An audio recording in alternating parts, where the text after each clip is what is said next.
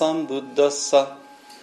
ナモタッサ。バガバトアラハトサンマサンブッダッサナモタッサ。バガバトアラハトサンマサンブッダッサ。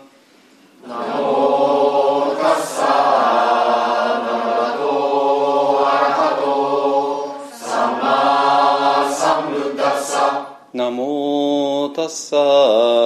バガバトアラハトサンマサンブッダッサナモタッサバガバトアラハトサンマサンブッダッサブッダンサラナンガッチャミ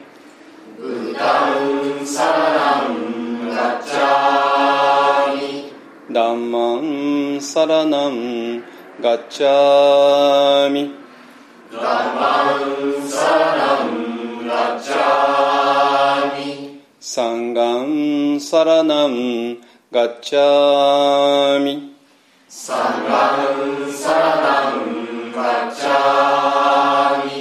ဒုတိယံ පි බුද්ධං සරණං ගච්ඡාමි. ဒုတိယံ පි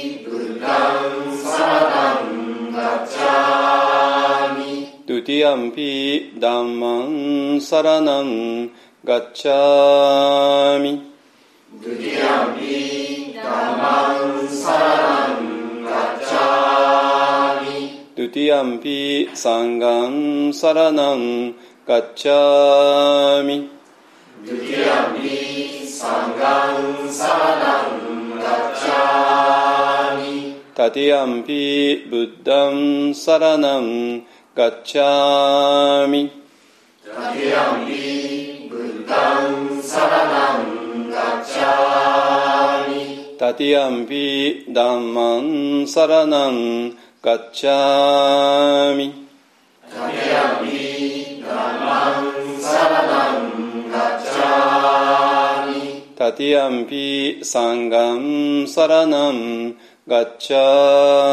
ミドゥティアンピダンマンサラナンガッチャミドゥティアンピダンマ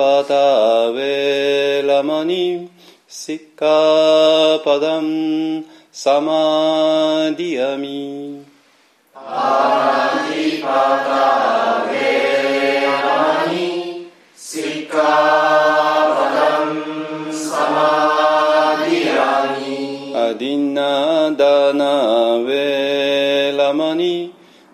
සික්කාපදං සමාදියමි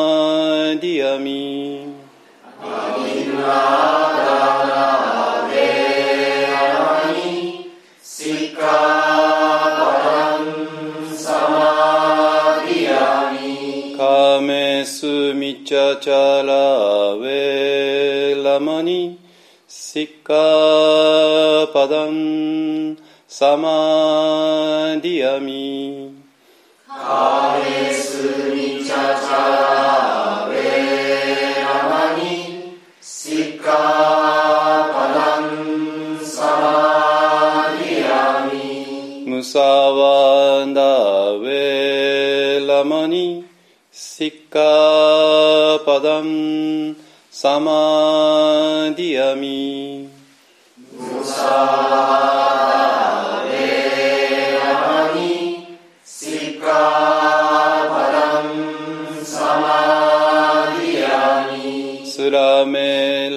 มัจจปมาดัตตานาเว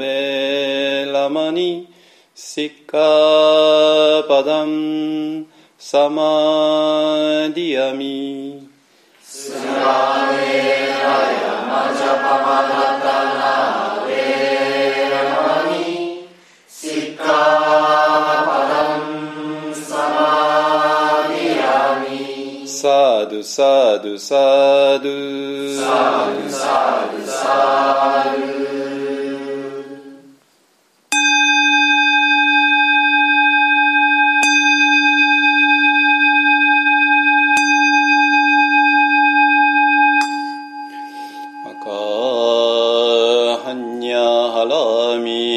心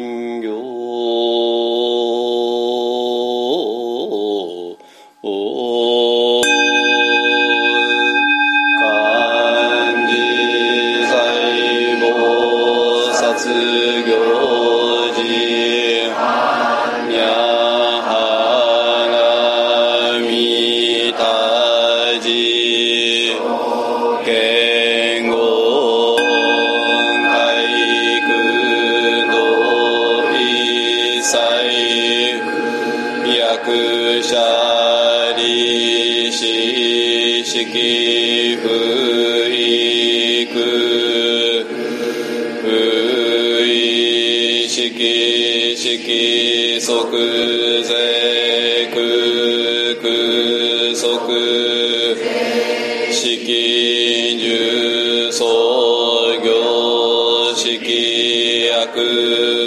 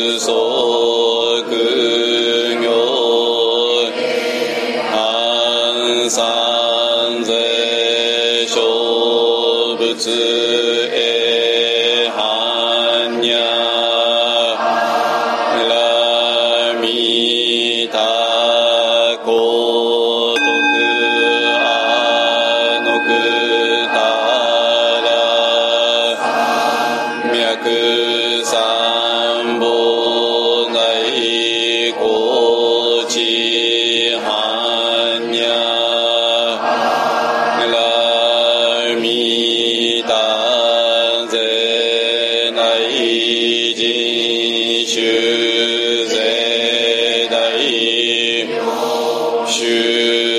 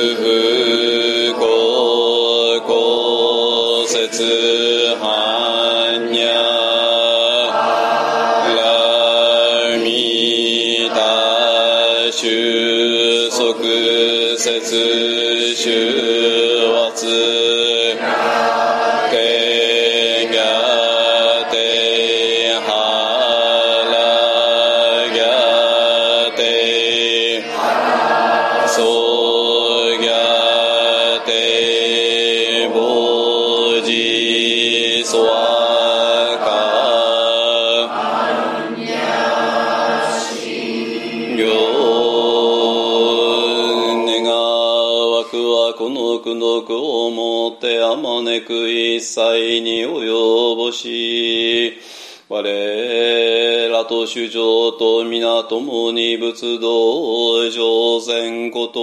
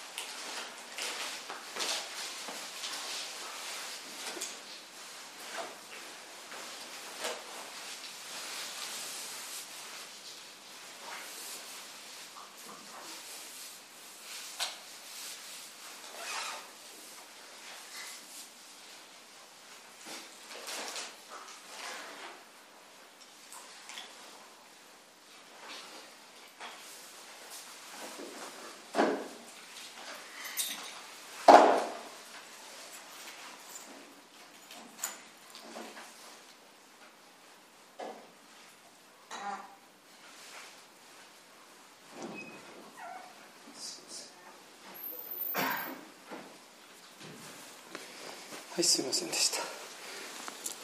はいえーっとですね。えーっと今ね、えーっと我々は、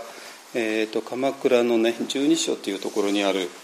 えっと鎌倉駅からバスで10分ぐらいの10分かかるか、えー 鎌倉、えー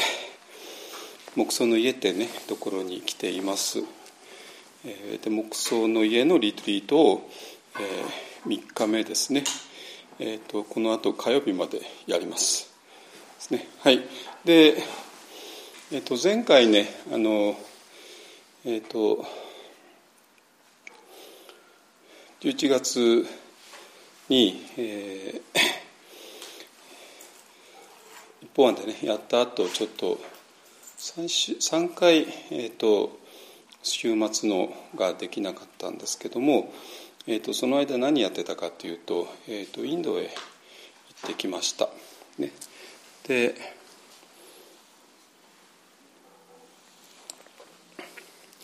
今日はですねそのインドの報告とそれからインド帰国後にですね、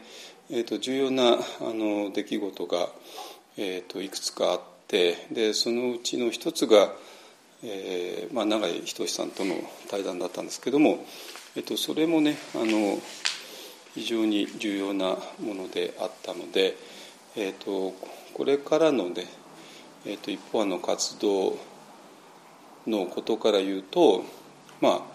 これについてちょっときちんと総括しておかないとえー、いけないかなと思うので、えーと、今日は特にね、えーと、永井さんとの、えー、対談で見えてきたもの、えー、についてお話ししたいと思います。えー、ただね、えーと、永井さんの活動対談、えー、結構ね一般の人たくさん来ていらしたんだけどももちろん全員じゃないし、えー、このポッドキャストを聞いてる人の中のほとんどは来てなかったと思いますけどもあのサンガさんの方でね、えー、それはサンガクラブっていうので、えー、主催だったんで、えーと、サンガさんの方で、えーと、動画も撮っていてそれがサンガ動画っていうのかな、えー、のコーナーのところで、えー、そのうちアップアップロードされます、えーと、まだですね、えーと、さっきチェックしたけどまだでした。あのちゃんとあの正式な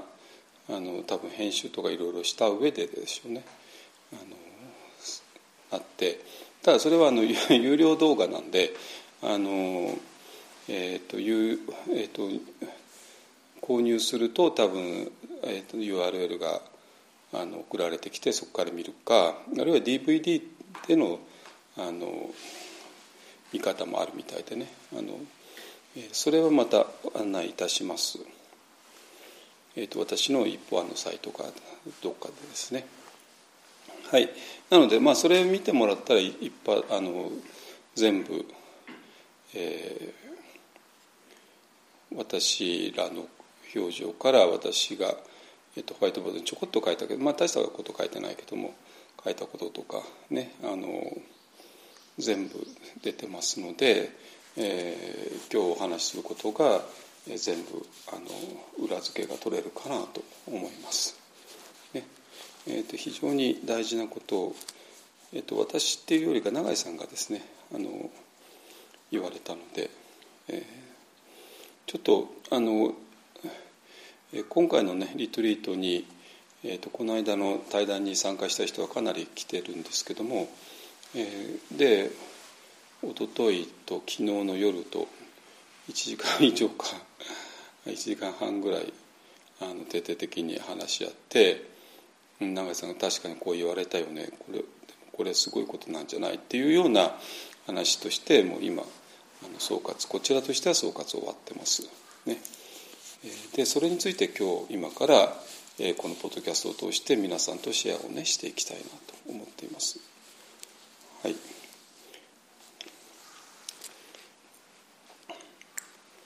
でですねあそっか、えーと、哲学する仏教ね、えーと、これ、えーと、10, 10月に出出ましたけれども、えー、と幸いなことにねあの二釣りになったですねあの重版、えー、になってえっ、ー、といつかな、まあ、多分1月1日に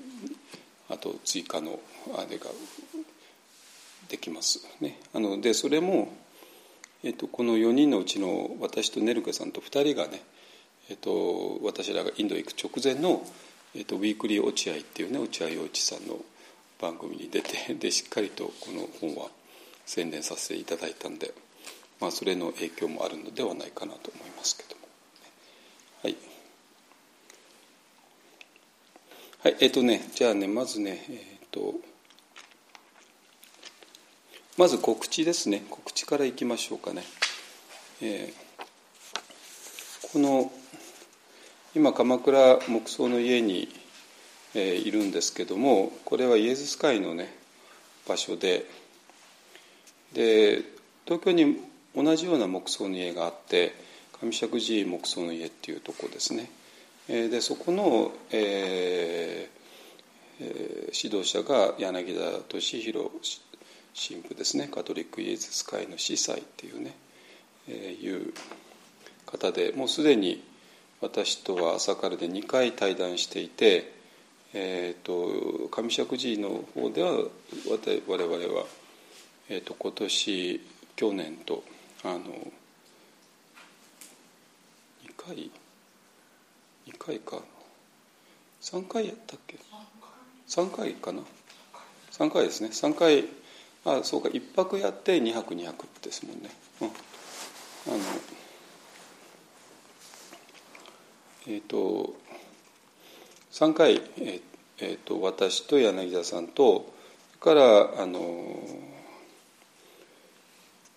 フランチェスコ会のね松田神父松田清志郎神父で、えー、3人でコラボコラボでやってますけどもあのその松田さん松田さんごめんなさい柳田神父ですね。イエズス会の。3回目のねあの、えー、対談を今度の土曜日ですね。12月21日もそうもう迫ってきています、え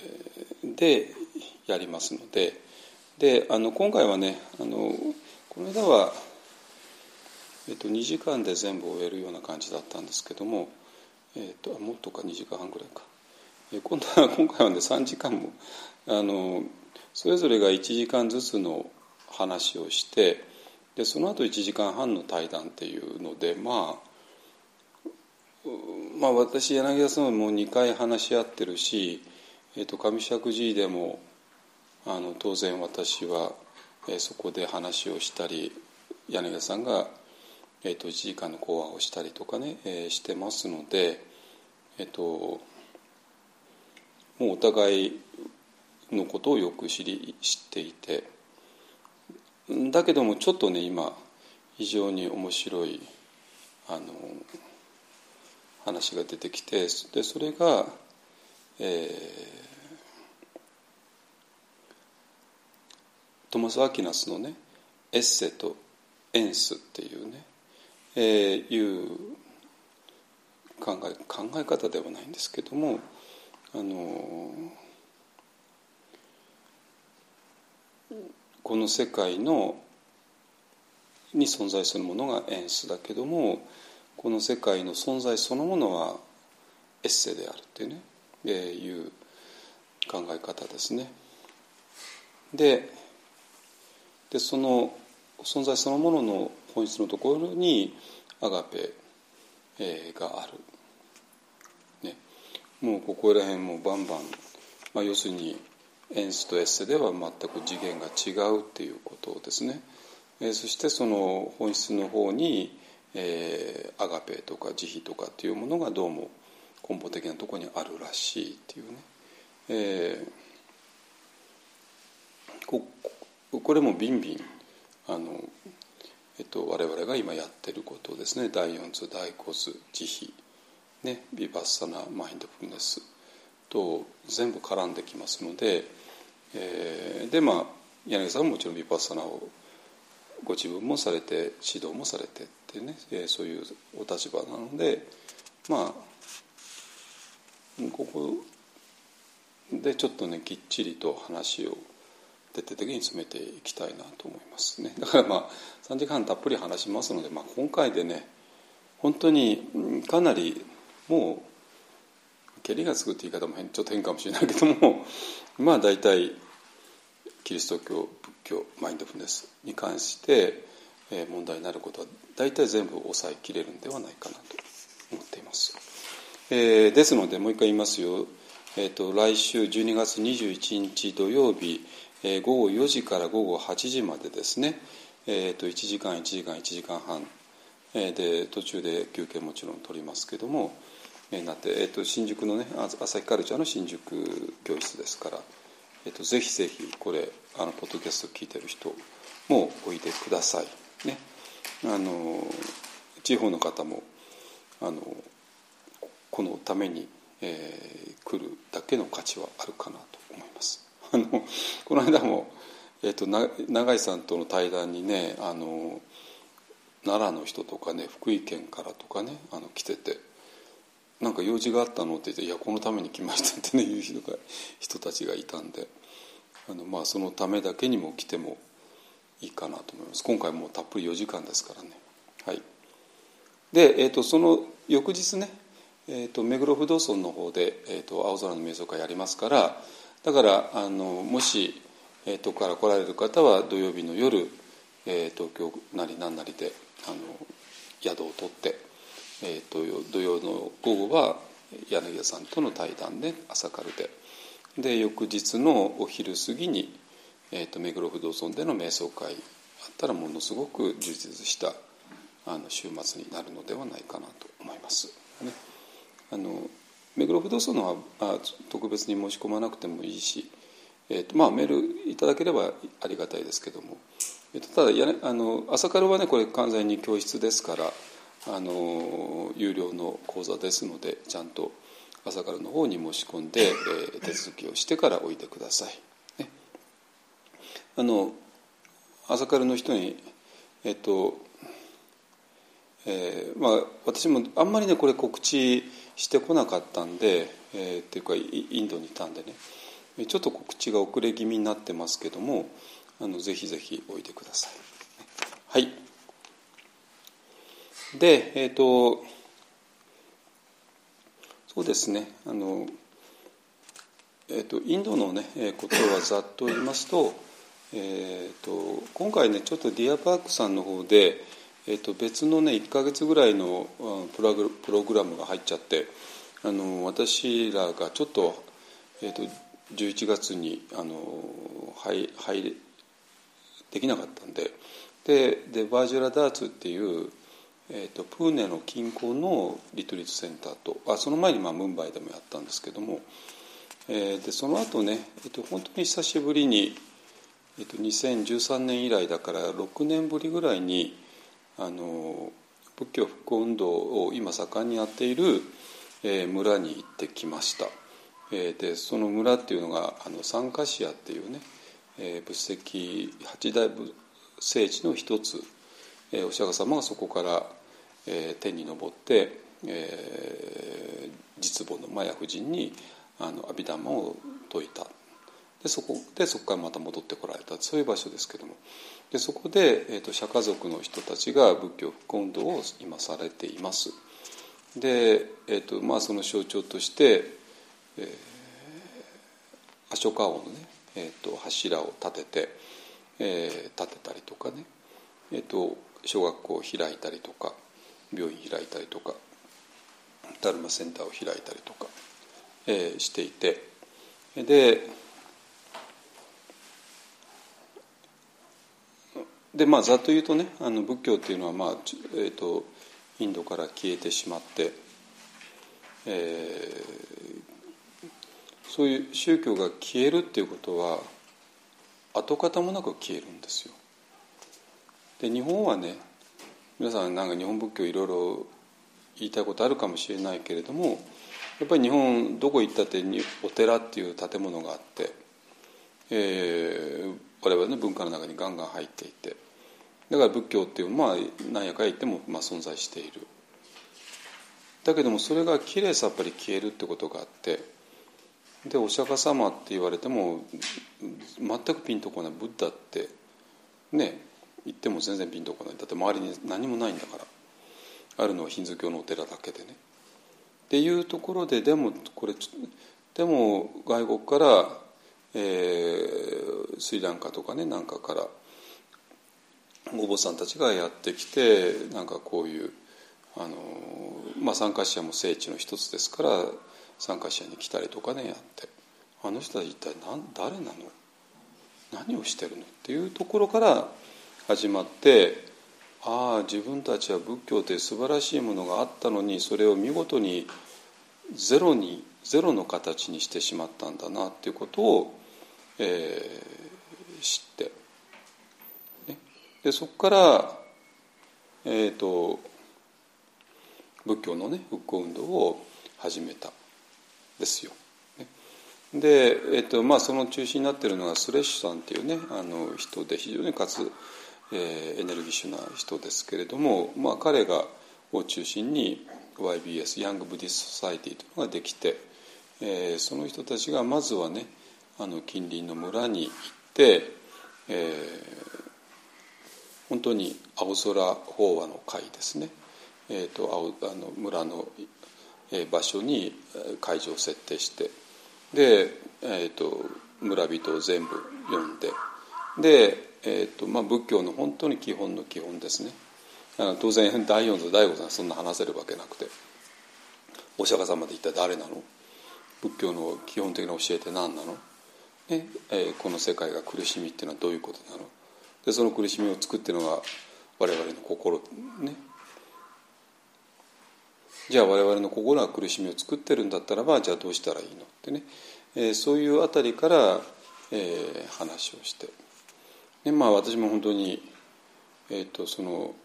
非常に素朴な村の人たちの顔を見ながらなので、えー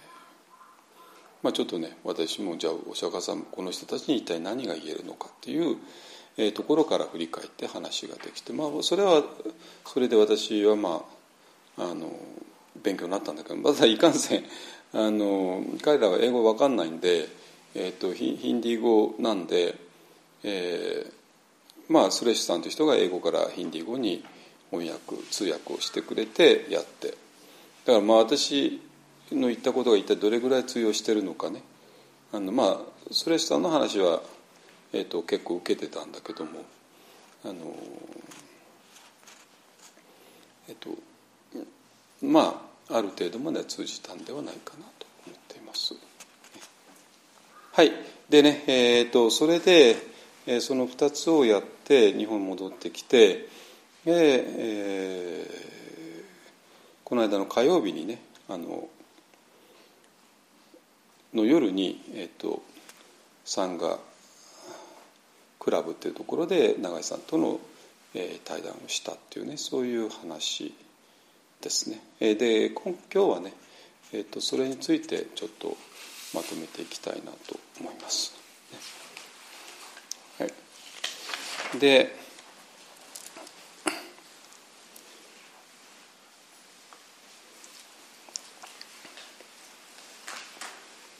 とねあのその前段階があって前段階じゃないあの導入部分としてねえ、ー、とまああるツイート手がかりに、えーまあ、ちょっとお話があったんだけど、まあ、これはちょっとはしょりますけども、まあ、要するにねあの長い哲学って非常に人気があるんですけれども、えー、それのよくある感想としてあこれは、え、私はその子供の頃ね考えていた。つまりなんかあの学生になって哲学書を読むようになってから考えたって話じゃなくて哲学書なんていうようなレベルの話ではなくてもっと最も素朴な形で、えー、子供の頃それこそ小学校上がる前から小学生のくらいから中学ぐらいまでぼんやりとした形で考えていたこと、まあ、その頃は世界と一体何などうなってんのかね。自分っていうのは一体誰なのか。でで人間はどうも死んじゃう存在としてあって。うんこれ大問題で。じゃあ生きるってまあだからどうやったらねあの お金が儲かるような仕事をつけるかなんてそんなそういうレベルの前に生きるって一体どういうことなのとかね、えー、そういうことをどんな子供だっていろいろ考えるわけで。えー、でで永井さんの本を読むとどうも子供の頃から自分が考えていたような、えー、ことをずっと考えていたんだきたんことに驚く。でそうなんだけども、えー、その驚く方の人たちは、えー、途中で考えるのをやめてるわけですね。やめてるわけですね。でそれなぜやめたかというとこういうことをいくら、えー、考えてもしょうがないじゃあ何がしょうがあるかというと、えー、まあもう中学高校レベルになると、ね、いろんな、えー、進学だとかいろんなことが始まっちゃって、えー、それには試験を受けなきゃいけなくて、えー、試験を受けるってことは要するに世の中で正解とされているものを丸暗記していくっていうねことですね。ででその上であのまあそうやってテストを受けていくでその時一番大事なのは、えー、急所は正解とされているってだけで話であって自分が本当にそれを正しいとは納得したわけではない。つまり子どもの頃から漠然と考えてきた延長上に何かの真理を発見したって話では全然なくて、えー、そんなもの全部吹っ飛ばしてえー、はいこれが正解ですはいこれが正解ですはいこれが正解ですこれ全部丸暗記しようってね、えー、全部丸暗記したものだけ書いてはいはい合格っていうようなことで。でそうしていくと、えー、どういうことかっていうと子どもの頃からずっと考えていたようなものの延長上にああこれが真実だったのかっていう話とは違ってえー、そういう自分の本当の納得とは関係ないところで、えー、これが正解となっていますってことをただ自分は受け入れる。なんで？で受け入れたらいいことがいっぱいあるから、ね、試験には通るはいろんなことは、ね、あるので、えー、そうなってくるともうえーと、幼少期からやってきたことがそこで中断されちゃうわけですね。中断されてしまう。でそれがそれは、えー、特にまあ世間のことはそれでいいかもしれないけども、えー、宗教のこともそれと同じようなことをやってしまうと非常にちょっとまずくて、えー、つまり宗教こそこの幼少期からのもう最初の漠然とした問いからだんだんだんだんと煮詰まっていって生きるっていうのはどういうことなの死ぬってどういうことなの？私って誰なの？っていうようなことをに、えー、答えを与えてくれるものあるいはそれをずっと考えていった人が何か真理を発見してでそれをうん、誰かに伝えてで伝統ができたはずなのにその宗教の伝統がいつの間にか、えー、全く大学入試と同じノリになっていく。分かりますね、うん、まあ要するに正解とされているものを丸暗記するのと同じようにある教団の中で、えー、正解とされているものを丸暗記する。ね、でそれは受験生と全く同じで納得なんか全然いってないんだけどもただ丸暗記する。でそれでいい目に遭う、ね、でそれで教団で言われてることをただ丸暗記して、えー、スラスラと言えるようになる。ね、でこれもいつも私も今まで話したことあると思いますけども、まあ、あの私がかつて曹洞宗という教団に属したことあるんだけどもあのその時ね日本仏教の紹介とかなんかあってでそれで曹洞宗も当然紹介されていて。でそそこに曹洞宗の教えはラララララララって書いてあって あのえな何これ？何これ？いや私総統宗の教えを今勉強してるわけじゃなくてそうじゃなくてただ単なる真理を勉強してるんだけども、だけども普通はそあの、え、そうではなくてねあの、えーと、仏教にはいろんな教団があります。で今日、えー、一つ一つの教団にはそれぞれの教えっていうものがありますってね。ねだからあのだから自分はこの教団に属してるからこの教えですって言ってなんかまるで本当に大学入試の正解を覚えるような感じで、えー、その教団の教義を覚えるっていうね。いやそそいや別にそれをしたいわけじゃなくてあのそうじゃなくて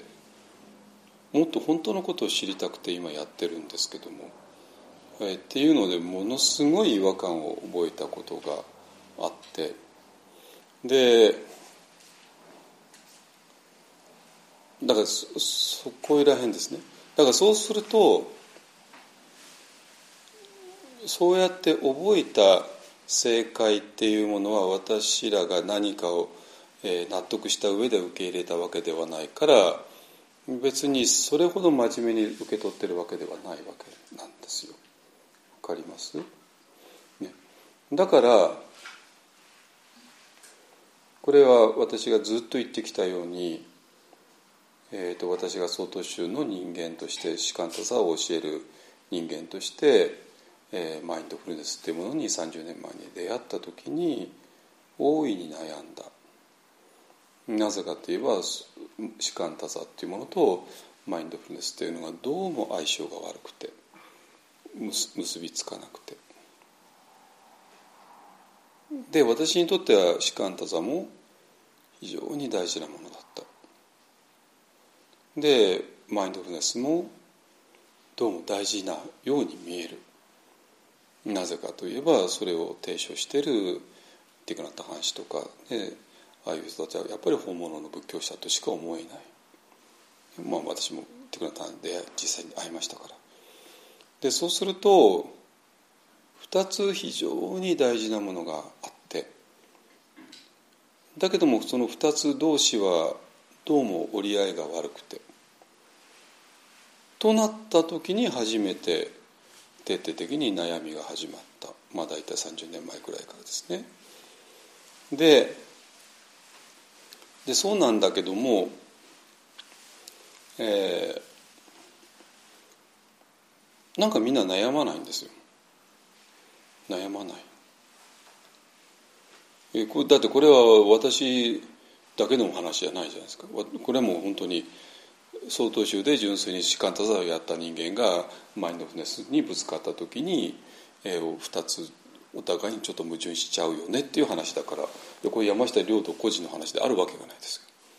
ねでなんでじゃあななぜ山下亮道しかなまあ悩まなくて他の人たちは悩まなかったのかっていうのが本当に謎だったんだけどもその謎もこれで解けますよね。うん、つまり模範解答をただ覚えてただけなんですよ。で模範解答を覚えてテストに書けばそれで用済みでその模範解答と心中するつもりなんかないんですよ全然当たり前ですよねそんな思い入れなんかゼロだからだけど私らにとってなんなんていうのはそれこそ論語のね孔子様じゃないけども明日に道を聞かばねあの夕べに死すともかなりじゃないですか。ね、明日に道を聞く。本当の真理を知ったならばもうその日の夜夕方に死んでも構わないよねっていうね。だから真理ってそういうもんじゃないですか。真理っていうのはそれさえ分かればもう死んでもいいよねっていう私にとって真理ってそういうものなんですよ。ね、単に大学入試の模範解答を丸暗記してそれをテストに書いてで、はい、点数もらってよかったねって話じゃなくてだからその人試験終わったら忘れに決まってるじゃないですか 忘れに決まってるじゃんそんなものねだけど私らにとって真理というのはやっぱり明日に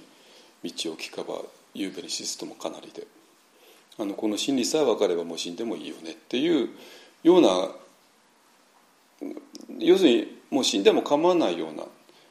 ていうか安心し死ねるような真理を今求めてるわけなんですよ私らはね。えー、なんだけども問題は士官ただでああ私はもう安心して死ねるなと思ってた途端に マインドフルネスが出てきてマインドフルネスは確かにティクナタハンさんとか見るとああもうこれさえ分かれば安心して死ねるようなもんだみたいだよね、うん、なんだけどもでも士官たとマインドフルネスぶつかっちゃったら もうちょっと安心して死ねなくなっちゃったっていうね。そういう話なんですよ。だから悩むわけでね。安心して死ねないから。一つと一つどうしたって安心して死ねるんだけども二つ 二ついっぺんに出てきちゃってそしたら安心して死ねなくなっちゃってでそれでどうしたらいいのってところで散々悩んできて30年間経っちゃったんですけどもそういう話なんですよ。で、えーと、そこいらへんそれが、えっ、ー、と、真理を求めるってことと単なる大学入試の正解を丸暗記するっていうのは全く違う。ね、である、えーと、永井さんがリツイートしてたエリートっていう人はもう真理を求めるのを捨てちゃって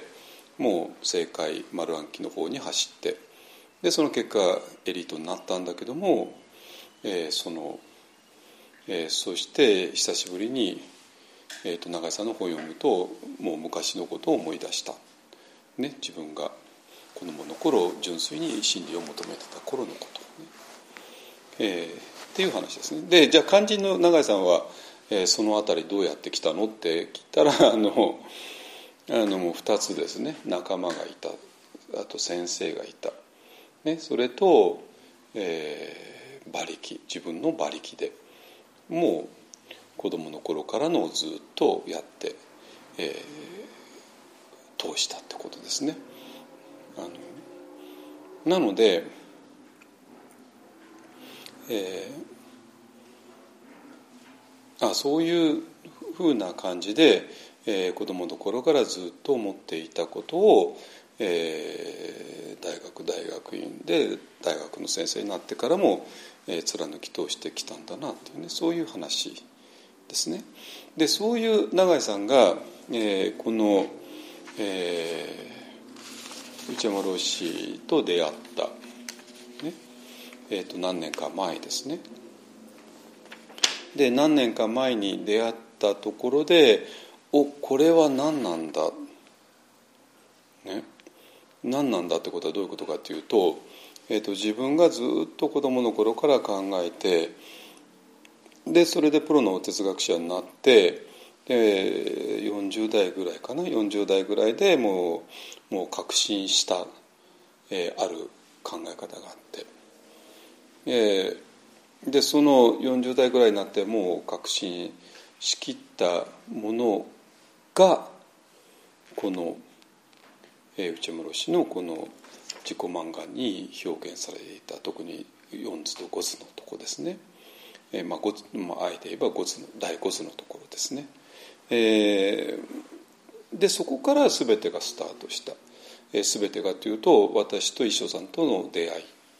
てところですね。あのであの直江さん自身はえっ、ー、とまあえっ、ー、とまあ私らが言うと仏教2.0っていう、え、瞑想の先生たちのところに行って瞑想のテクニックとかねはあの勉強してたみたいなんだけどもでも世界観としてはもう完全に自分が子供の頃からずっとやって40代くらいに完全に確立した、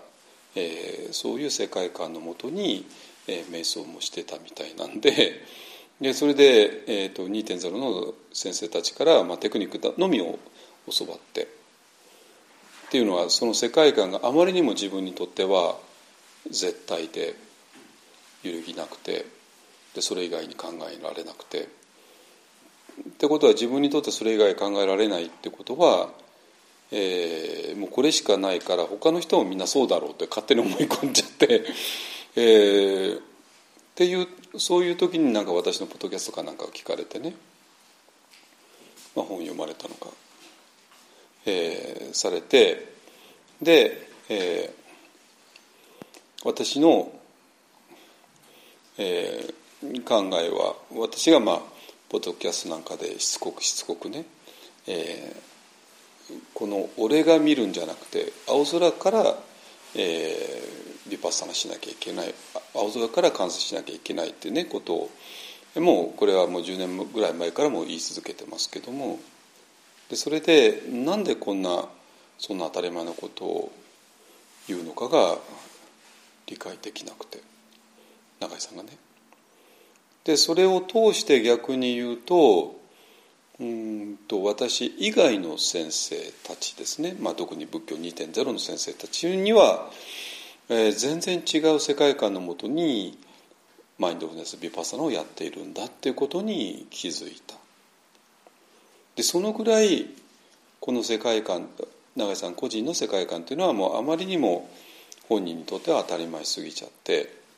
それ以外はありえないだろう。でそれ以外の考え方をする人っていうのが想像つかない、ね、だからそれなのに山下っていう人は1たす1が2なんだ1たす1が2なんだってなんであんな当たり前でしょ1たす1が2なんだ。だけど世の中には1たすが3、まあ、これはちょっと言い過ぎだけども1たす2なんだっていうじゃないことをそういう世界観を持ってる人たちがいたっていうねそういう話なんですよ。まあそれはいいんですけどもで,、えー、でその時にねあのじゃあこの、えーと、第五図の、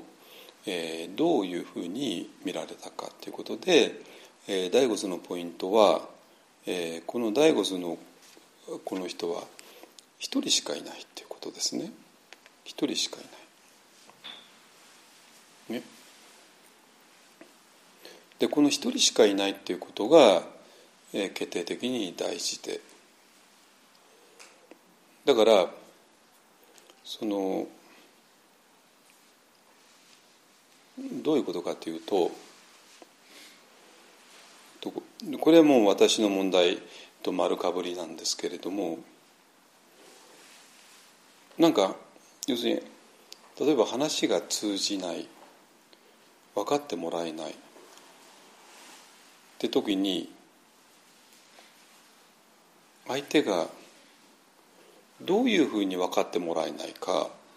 が分かんないんですよ。なかなか言わないし。で言わないっていうのも隠してるっていうような意味で言わないっていうのも当然あるだろうし。だけどもその本人の頭の中がはっきりしなくて言わないってことも当然あって。でで多分それ両方なんだと思いますね。だから今一方案でやってることを私が山下が主張していることがなかなか理解してもらえないというのがまあ実際のところなんだけどもうんじゃあどうあなたは理解してるの？あなたはどう解釈してるのっていうところねそこその問題なんですよ。で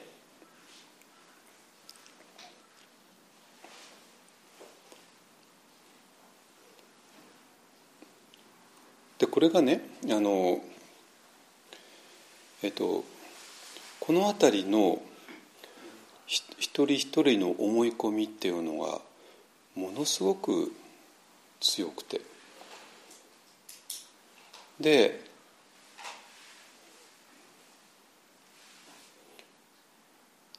思い込みが強すぎるとそれ以外の考え方っていうのがなかなか想像つかないのねつかないんですよ。ですか？でこの第五図に関しては見事にやっぱり2つの捉え方があってで私があの今ちょっと反省してるんだけども、えーと、この一方案のね第五図の捉え方ではない捉え方についてあんまり私解説してきてこなかったっていうのを解説しと分かっていて。だからもう簡単でああそうかあなたはそういうふうに第五図を見てたのね。こうこうこうしてこうしてこうしてこうしてこうしてこう見てたんでしょ？って言うべきだったんですよ。だったの。でそう捉えている人にとってはもうそう捉え方が当たり前すぎてまさか一方案が全く違う捉え方をしているってことが分かんなかったんですよ。分かります？ここらへん。お互いに分かんなかったんですよお互いに。本当にででそうするとねまあえ、ー、と私がいろんななんか話をして、えーと、出版社の人がそれを文字起こしすることってよくあるんですよ。まあ当たり前だけど。ね、でそうすると文字起こしするっていうのはあの Google とかのね音声、えーと音声変換のソフトだったらえー、まあそのまま本当に、えー、文字に直していくんですけどもあの人がやるのは必ずその通り私がこの発音した通りには直さないんですよ。あの発音した通りだと本当ぐちゃぐちゃになるからね。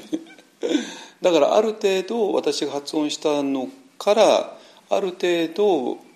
ちょっと修正しながら文字起こししていくわけね、まあ、これはみんなわかると思うけども。でその時に文字起こしする人の世界観がバッと出ちゃうんですよ。当たり前ですよね。それは分かりますよね。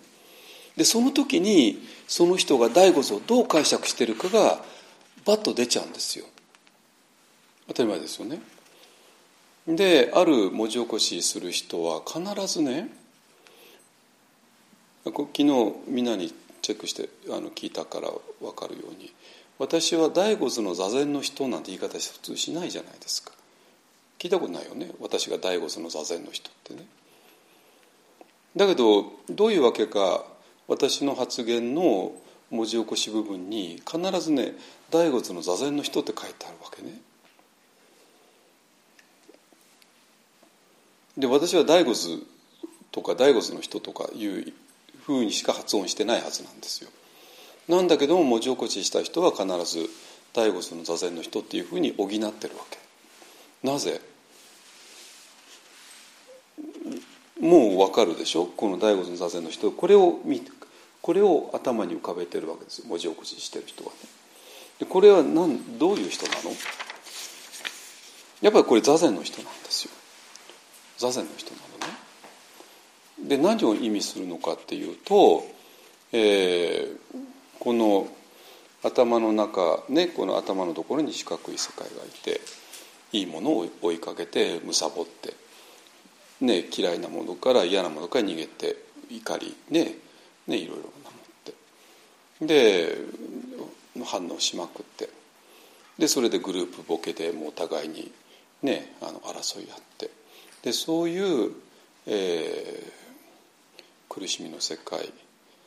ノイローゼの世界があって。でこれがこの世界は苦しみの世界ノイローゼの世界だよねでもそれはみんなあなたの頭の中での展開だよね。そしてそれは頭頭の中はそうだけども、えー、その体に戻ればここは何ともないよね。っていうこと。だからだからこれはね平塚さんがこれはただ座禅をしてる姿っていうね。いうふうになるわけよ。だから座禅っていうのはこの頭の中のノイローゼからえー、この何ともない体の方に戻っていくことなんだ。ここで落ち着くことなんだ。だから頭の中がどんなに嵐が吹いていたとしてもその外に体はあるよね。でその体をどうやって、えー、感じるの？でとこであお尻が今座布の上に乗っかってるよね。でそれを感じようよね。でそうするとほらあのな背中背骨がこういうふうにまっすぐ立ってるよね。それを感じようよね。でそうするとだんだん平塚さんがこの体の感覚を取り戻してきてでこれで、えここにはもうこの頭のねノイロゼの世界がないから、えー、平安なね安らかな世界が広がるよねっていう話なんですよ。わかりやすいですよね。わかりやすいですよね。でまあこのレベルの座禅の解説してる人は山ほどいるわけなんですよ山ほどいるいてじゃあこれが第五図の意味なのかいや私あの今の解説完璧分かったでしょ？ね？えっ、ー、とだから、えー、だから、えーと、生き方としてはどうしたらいいの？この体に落ち着いていく。落ち着くっていうのがキーワードになってくる。話なんですよ。ね、そしてこの体に、えー、落ち着いてくればこの体は、えー、大自然の一部である。でまあそれでいやそうは言ったってその体だってねえやがては年取って病気になって死んでいくんだから体っていうのはそんなに帰依する場所ではないんじゃないのって言うといやいやいやいや体っていうのはあの大自然の一部だからね。ほら体の中を流れてる水。ここに水流れてるじゃない、ね、この水は、ね、雲から、ね、雨が降って、えー、川に流れて海に行ってまた水蒸気が上がって。こういう大自然の循環の中の水だし、ね、でこの体を作っているものはみんなお米とかね野菜とかこれもみんな大自然のものだし。そしてほらほらここの心臓の部分をドックンドックンドックンとねあれしてるのもその大自然の力だし。だからこれがみんな大自然のなんだよね。だからたとえこれがやがては、ね、寿命が尽きてあのもうバラバラになったとしてもそれはただ大自然に戻っていくだけで、ね、死ぬんじゃなくて continue continuation するだけだよねっていうね、えー、そういう説得もまあまあありかなと思います。なんですよ。いいですか？今の解説分かりますよね？私まあこんな解説はままず絶対しないけども あのえしないというか、まあ、まあ今から話しますけどねえっとこれがえー、頭の展開する世界の根本には我が生命があったのだっていう我が生命っていうのがえーと、そのレベルで取ろうと思ったら取れないこともないけれどもだけどもそれだったらば、えー、大仏が一人である必要はなくて、えー、この大恩図のそれぞれの人がみんな体、えー、こういうふうになっていけばいいいいわけじゃないですか。ね、でそうなんだけどもこの大仏がただ一人っていうとこがポイントで、えー、えっとありていに言えば今言った解説ではないよねっていう話なんですよ大仏が。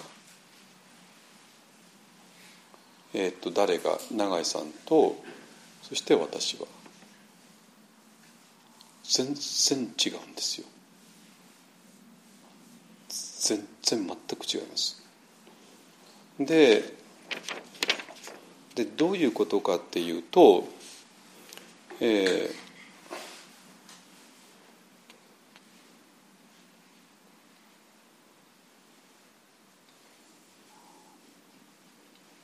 ー、でねそうするとなんか私らからするとそれだったらこの大仏の体って単なる第四図のこの一つに過ぎないじゃないですか。わかります？第四図のこの人の体に過ぎないんですよ。いい、ね、で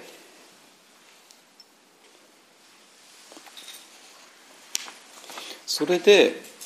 えっ、ー、とそうじゃないってことを言うために、えーと私があの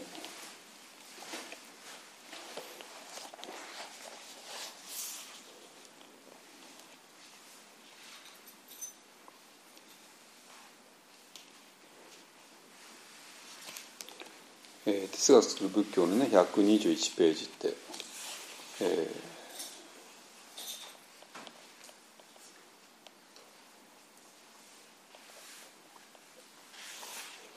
121ページから122ページ、えーと、ポッドキャストの人読読もう一回読み直してください。ねまあ、これはね別にここ121ページから122ページ初めて書いたことじゃないこれは山本あの私のキーポイントの一つだからあのこれもあらゆるところで書いてるしそういうことをアップデートする仏教のレベルでもあのの時点でも書いたことですね。っていうかここが、えっと、私が寺端から一気にあの転換した場所なので。っていうかあの転換しなきゃいけないはずなのに一体どう転換していいか分かんなくてなんか宙づり状態になっちゃってでそれでようやく転換した場所なんだよね。あので問題はあのこの日あの日あの日っていうのは火曜日ね火曜日 えー、永井さんがねこの121ページについてあの指摘されたんですよ。でこれは初めてのことで、えっとまあ、私と永井さんもあの1対1は今回初めてだったんだけどもあの定談ではねもちろん何回も何回もお話ししてるんですけども、えっと、この私がボールを投げても、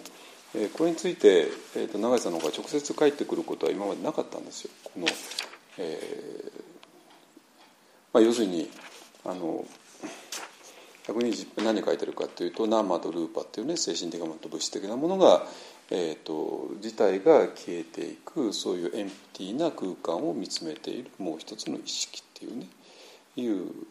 ところですね。えー、でそこが、えっと、だから普通の心とは違うものがもう一つあるよねっていうのが私の鍵なんですけれども、えー、でそれについて今まで永井さんが、えっと、なんか反応するってことはなかったんですけれどもで今回ね、えっと、これは一昨日昨日とあのダルマシェアリングで皆さんと完全にシェアして一致したところなんですけれどもどういうことかっていうと、えー、この、まあ、この哲学する仏教での永井さんの話とそれから仏教定談の今年の8月の終わりの最後の仏教データですね。あの今、えー、仏教3.0哲学するパート2として、えーと、今原稿準備の真っ最中で、えーと、もうじきゲラが出てくるような段階になってます、えーと、来年の2月ぐらいに発売かな、えー、なのでお楽しみ楽しみに待っていていただきたいんですけどもあのその中で、えー、言われたことが、えー、まあカントのカテゴリーっていうね、えー、を使って、えー、この世界っていうのは、えー、カテゴリーによって我々が、えー、作ってきた世界である。2図3図そして4図っていう。でそして4図っていういかにも客観的に存在している世界があってで私もその中の一人だとみんな思い込んでいたんだけれども実はそうではなくてそれは私らが作っていた世界で。つまり家があってもう完成した家があって大工さんがいてじゃあ大工さんと家との関係どうなってるのって言ったら大工さんの方が先に存在してるわけね。で大工さんがいてその大工さんが家を建てることによって家が完成したそして大工さんも家の中に入っちゃったから大工さんと家っていうのはなんか同じような次元のものに思えちゃったんですよ。いいですか？だけども大工さんと家っていうのは同じ次元ではなくて大工さんの方が先出しあるいは大工さんの方が大工さんは家の外にいるわけなのね。わかります？でもそれがなかなか分かんないからじゃあいつ分かるのかっていうと家がなくなった時に分かるでしょ？家がなくなった時になぜ？家がなくなっても大工さんは存在しているんですよ。わかります？家がなくなった時に大工さんは存在している。だから大工さんは家の一部ではないわけね。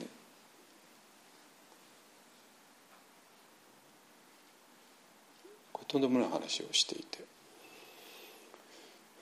えーと、だから我々は世界っていうのは家のようなもんだと思っていた、ね、家の付属物だと思っていた、ね、我々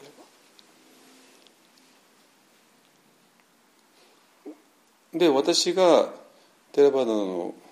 瞑想でずっとやってきたことはそういうことなんですよ。だから家っていうものをあのバラバラにして部品をバラバラにして。で部品には精神的なものと物質的なものの2種類があって。でその部品を一つ一つ、まあ、家を作っていた材料ですよ。家を作っていた材料を2つに分けると精神的な材料と物質的な材料があって。でその一つ一つを見ていくとあのその材料が全部消える世界があってでも消える世界を我々は見ることができるそういう話なのね。ってことはどういうことかというと我々は、えー、そういう家という世界の外にいるっていう話ですね。でそれと全くそれそれを私はずっと言ってきたわけ。でそれがそれがミャンマーの時のことなのね。だから物質的な家の物質的な材料と精神的な材料が全部なくなったところを見ているとなったら我々は家の外にもともといたでしょうっていうね、えー、そういう話なんですよ。で今、えーと、関東とか、ね、カテゴリーとかを使うことで、えー、カテゴリーによって作られた、えー、いたけどもうんとカテゴリー、えー、によってこの世界が作られる以前のものね、えー、要するにカテゴリーによって家が建てられるんだったらば建てられたんだったらば、えーと、その建てられた家をの前に存在している存在としての大工さん。ね、でそれが全部なくなった時に大工さんの姿がはっきり見える。家がガチッとある時はよく見えなかった。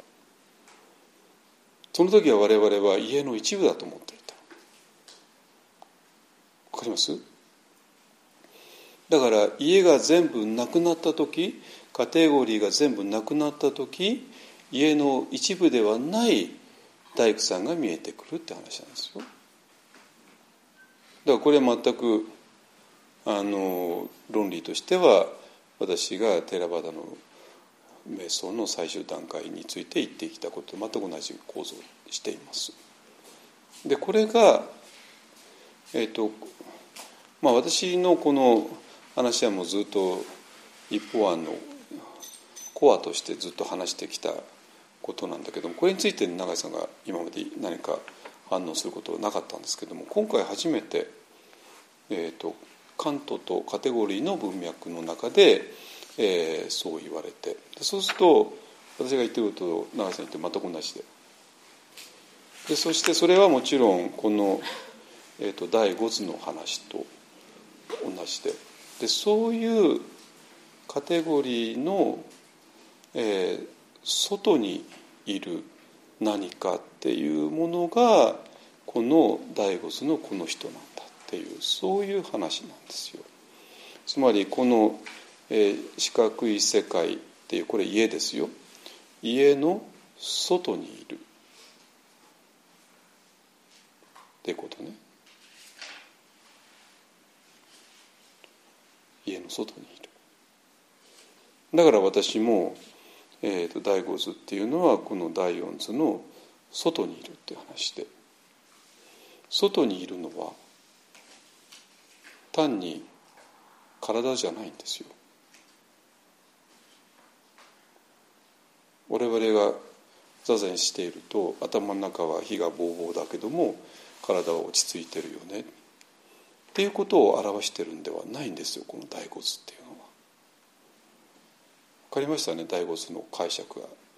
2つ全く違うっていうのが。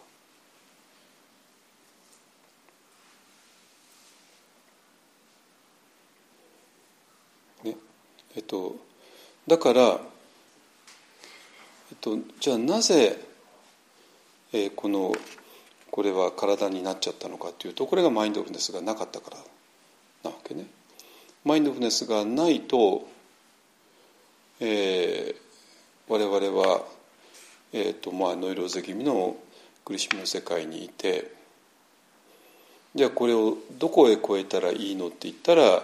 もう体しかなくて、えー、でその時マインドフルネス一切関係なくて、えー、体に戻ればいいよねっていう話になっちゃってだからこの体っていう方がマインドフルネスよりより上上位概念なんだっていうね前奏いるじゃないですか。じゃあ彼がなぜそういう考え方をするのかって言ったらもうマインドフネスがないからだ。からマインドフネスというのはせいぜい彼にとっては単なるあの考えに過ぎないんですよ。わかります？考えに過ぎないから考えを手放して、えー、この体に戻る。だからか、えーと、体の方がマインドフネスよりか上位概念だよっていうのはそこから来てるわけ。わかりますね？だけどマインドフルネスっていうのはそんなチャチなものではなくてあのマインドフルネスっていうのはこのちっちゃな私が気づくっていうような話ではなくてこのちっちゃな私もこの世界全体もが作られる以前のものなんですよ。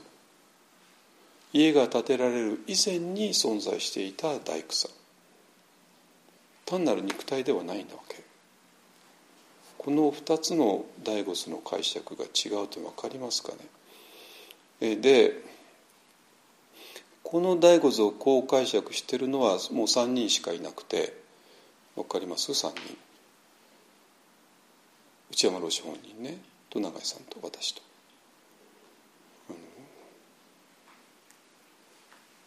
で醍醐図を、えー、そういう頭とノイローゼ気味の頭の世界と、えー、何ともない体っていうふうに解釈してるのはそのそれ以外の人たちです。えそうやってみれば、えーと、この2つの側の言っていることがどこから来てるのかっていうのが全部読めるはずです。読めるはず。なぜそういう解釈したのかってね。でそれでこれはこの間対談の時も出たんだけどもじゃあ内山老師はすっきりそうなのかっていうとちょっとね内山老師自身が あのちょっとブレちゃうとこがあるのは確かです。だからだからあのこの「罪と安らい」っていう本をあの絶版にしたっていうのはもう典型的で、えー、この自己漫画で、えー、これはねあのさっきね、えっと、子供の頃からずっとえー、真理を求めてきて絶対に何て言うかな大学入試の正解を丸暗記するような、えー、勉強の仕方は、えー、をまさに拒否してきたのが内山老師って方ですね。えー、そういう方のところにやっぱり真理がやってきたんだと私は思います。この自己漫画っていうまあそういう真理が与えられた内山交渉っていう人のところにね。でそうなんだけども漢字の内山老師が、えー、これについて一時的にちょっと自信を失ったことがあったわけなんですよ。なぜ、え大乗仏教で言ってることと違ってきちゃうか。大乗仏教は世間はまちまちで仏法は仏道師だ。だけど自分はあのどうもそうじゃない。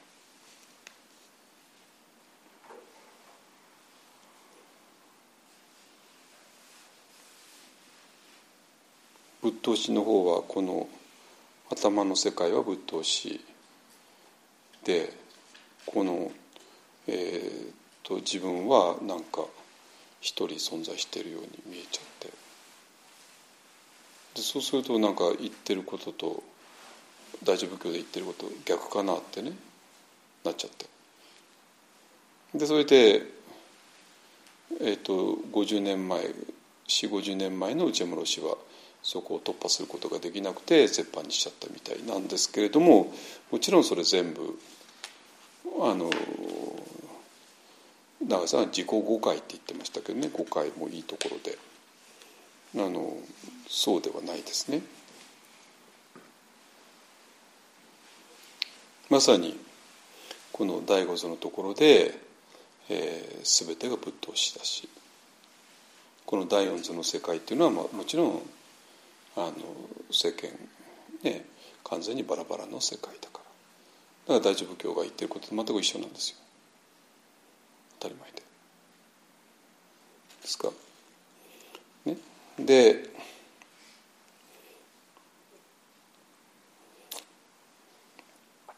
だからえっと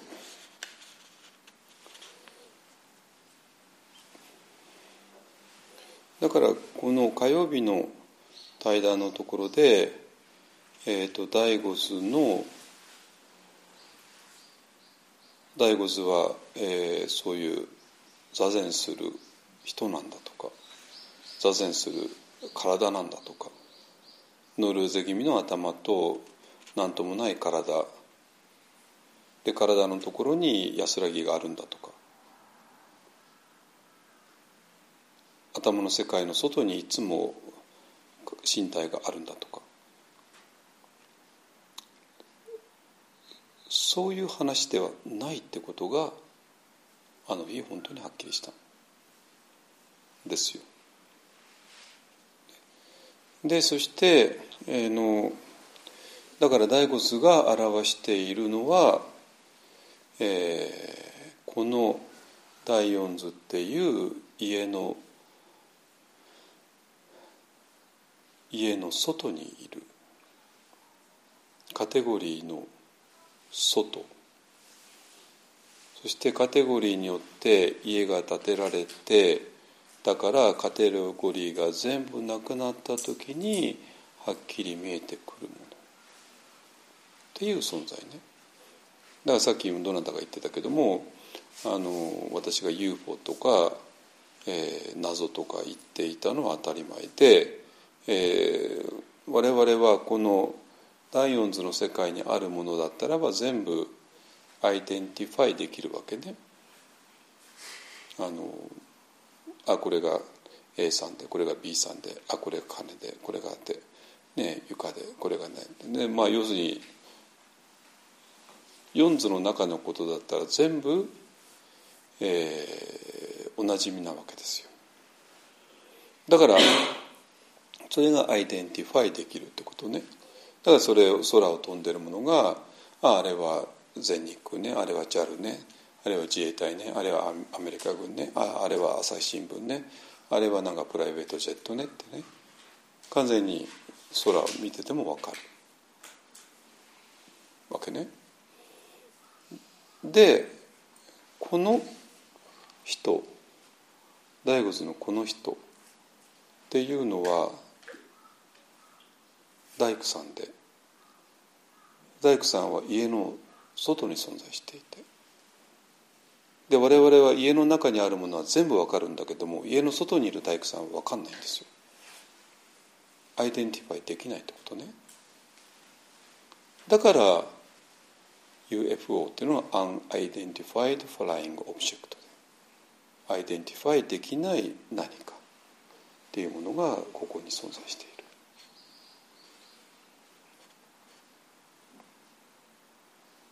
ていうことでしただからあの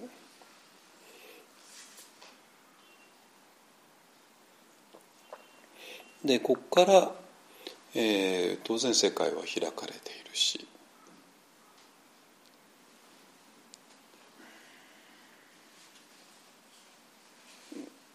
っていうことですね。でえっ、ー、と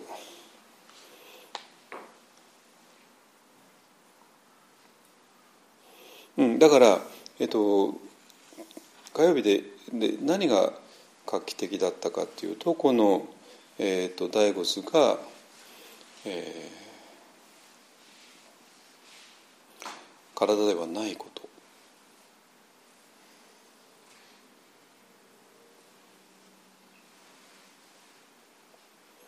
てこと、うん、それと,、えーと、ナーマルーパが消え去った世界空なる世界を見つめているもう一つの意識っていうものと、うん、カテゴリーが全部、えー、取り除かれた果てに残っているもの。っていうものがもちろんイコールなのは当たり前で構造的にね。で、えー、そういう、えー、構造を世界の構造がこうなっているってことを理解することが、えーと、何よりも大事ですね。で、え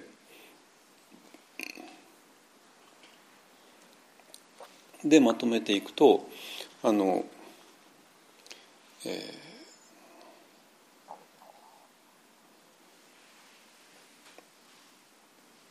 だからマインドフルネスも、えー、慈悲もね全部ここに存在している。ですね。はい。えっと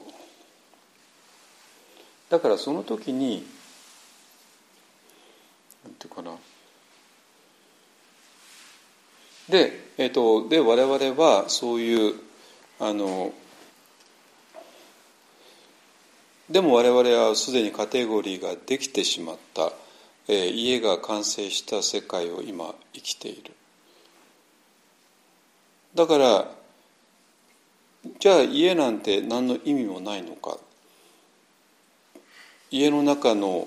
ものをどんなに乱暴に扱ってもいいのかっていうと当然そうではない。だからその時に我々は家の中にをで生活しながらそして家の中のこまごまなものと向かい合いながら生きているそういう自分がいるこれまあ第四図の中の自分ですね。だけども同時にこの家が何にもないところからこの家を建てた、えー、大工としての自分もいる。そしてこの家の本質はえー、この大工である自分が建てたものなんだだから客観的に存在するようなものではないんだ、えー、っていうことが分かる。でそうすると今までそれが分かんなかった時の家の中の自分と今それが分かった時の自分では全く違ってきてる。でそうすると、家の中のものを大切にしながらだけどこれは全部自分が作ったものなんだっていう視点も、えー、忘れない要するに二重構造を同時に生きていくそれがまあ、えーと、菩薩って考えることはあの盤には出なかったですけどもその菩薩としての生き方がそこから生じてくるというそういう話ですね。ですか。でね、えー、でもう一つあの、えっと、だからそういう世界っていうのはこうそういう構造になってるよね。で構造になってるから、えー、そこにはもうそこに余計なものを入れる必要は、えー、ないように、えー、見えながら実はこの構造に立って、えー、この家の世界を見た時に、えー、その視点の中に自然な形で、えーと、慈悲っていうものが含まれる。ね、でそれがないと,、えーと、自然状態にいるとどうなるかというとルゾーという人がねあの、えーと人の幸せをかな、えー、人の幸せを悲しみ、えー、人の不幸を喜ぶのが人間なんだってね。誰かが幸せだったり誰かが成功するのを見るともう悔しくて悲しくて、えー、辛くなる。だけども誰かが苦しんでいたり失敗したりしてみると非常に自分は嬉しいっていうね。まあそれがルソーが言うところで。だから要するに私らがこの大骨的な視点を持たなかった時にですね。で大骨から見た時にこれまさにあの自費記者の、えー、木のとこですね、えーと、自費記者メッタカルナムディタウベッカ。でメッタカルナは、えー、今苦しんでる人が対象で、ね、3番目のムディタは今幸せな成功してる人が対象で。じゃあなぜそんな成功したりえ幸せな人を対象の慈悲が必要なのって言ったらもちろんまさにルソーの理由だからですね。私らは人の幸せを羨み悲しみ人の不幸を喜ぶから、えー、我々は、えー、今第五図の立場に立った時に、えー、本当の意味で人の幸せを喜んで人の悲しみを、えー、悲しむっていうことになる。ねえそういう話です。ですか？うんとだからえっと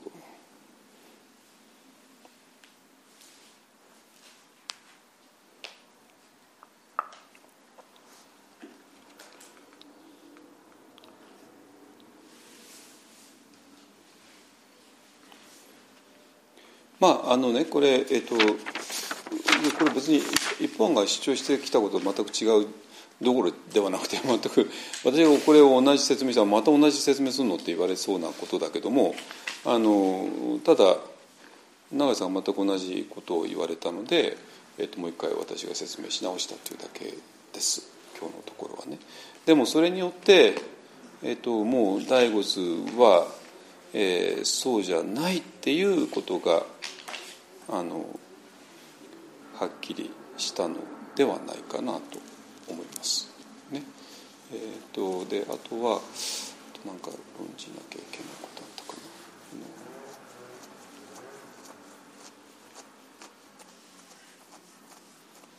な。うん、あとあとはそうかそうかそうかあとねえっ、とその時ちょっと話したんですけどもあの、ね、前週の人たちが、えー、マインドフネスっていうことが、まあ、よく分かんなくて。で簡単に、えー、マイン例えばマインドフルネス呼吸にマインドフルネスであるアナパナサティなんてね、えー、呼吸に対するマインドフルネスだとえーと、自分の呼吸って2つに分かれてるだろう。ね主体と客体に分かれてるだろうっていうような言い方をよくするんですけども。で普通はねあの主体 subject と、えー、 object っていうのは分かれていて。で私が subject で呼吸が object で。でで普通じゃあ呼吸をマインドフルに観察するってどういうことかというと、えー、このモンキーさんである私っていうのがえー、いろんなとこへ飛んでいっちゃうから、えー、飛んでいかさないでこの object にずっと、えー、この object とずっと、えー、にいさせるっていうね。それが、えー、呼吸瞑想なんだ呼吸を観察するってことなんだっていう、えー、話だったらばそしたらまだ主体と客体、えー、主体と客体 subject と object が分かれているからえー、それは苦しいよねっていう話になるけれどもでも、えーと、呼吸を観察するってことを本当にやった人なら分かってるように、えー、こんな主体と客体が分かれたところで呼吸なんか見れるわけなくて、えじゃあどういうふうに呼吸見えるかというともちろん主体が落ちちゃって、えー、呼吸だけがあるっていう状態ですね。だから言語で言語を使う限り、どんな言葉でも日本語だろうが英語だろうが英語はもう典型的ですけども主語と目的語っていうのは分かれてるから主語が目的語を見ているっていうふうに言語としては表現しなきゃいけないけれどもでも実際に起こってるのはそんなことではなくて、えー、もう呼吸だけがある状態でそれがじゃあなぜそういう呼吸を見ることが大事なのかって言ったらば、えー、それはそういうモンキーさんを、えー、テームっていうのかなモンキーさんを、えーと、落ち着かせるのが目的ではなくてそういう話では全然なくてそうではなくて、えー、この、えー、カテゴリー以前の場所に戻っていくためのものなんですね。でそこではもう主体と客体は分かれていなくてでそこではもう分かれていないから主体が客体に対して好き嫌いすることもないし、えー、認知が歪むこともないし、えー、反応することもないし反応も反応もしないですね。だって呼吸だけがあるんだったらもう反応しようがないじゃないですか。で呼吸が好きだの嫌いだとそれもありえなくて。ありえなくて。ね。でそういう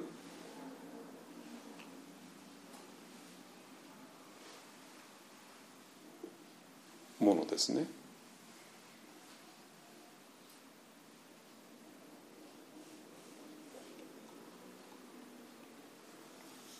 だから、えーと、瞑想の目的っていうのは、えー、そのカテゴリーが出てくる前に戻ること。だから第五図に立つこと、ね。えー、でそこにマインドフネスがあるのは当然なんだけどもでそこに、えーと、実は慈悲もある。ね、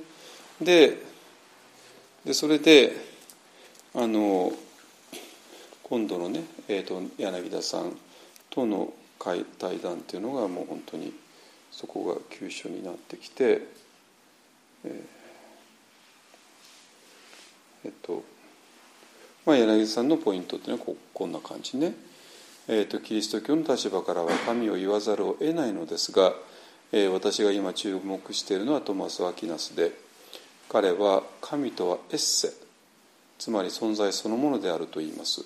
それ以外はエンスつまり存在するものです。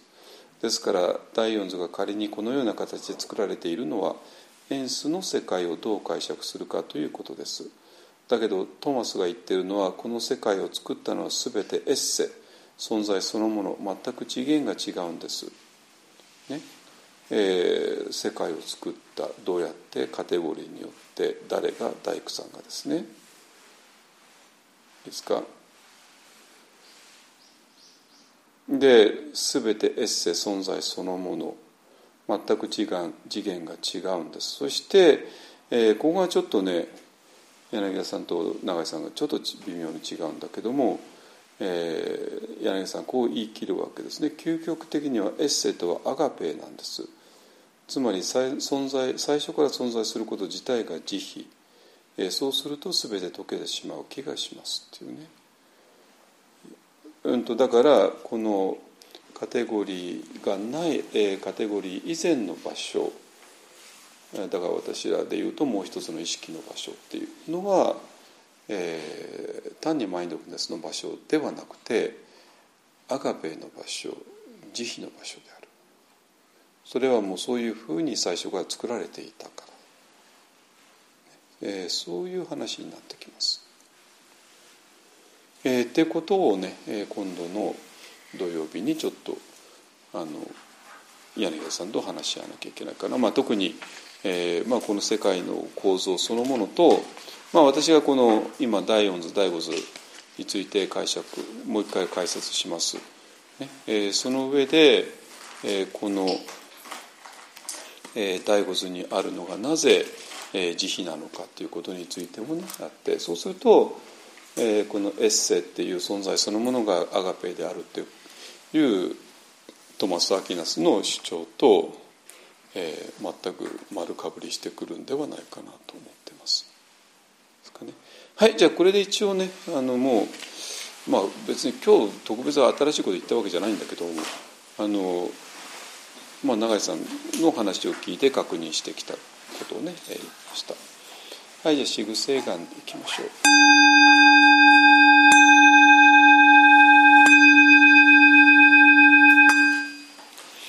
主上無変性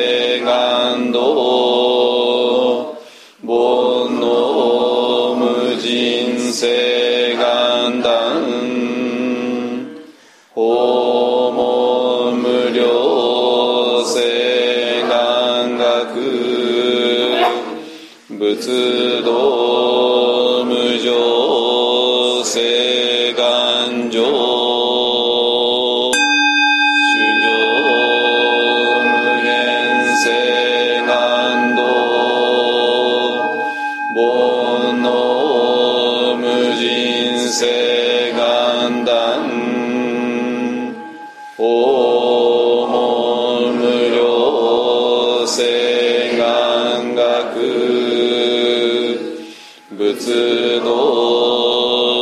道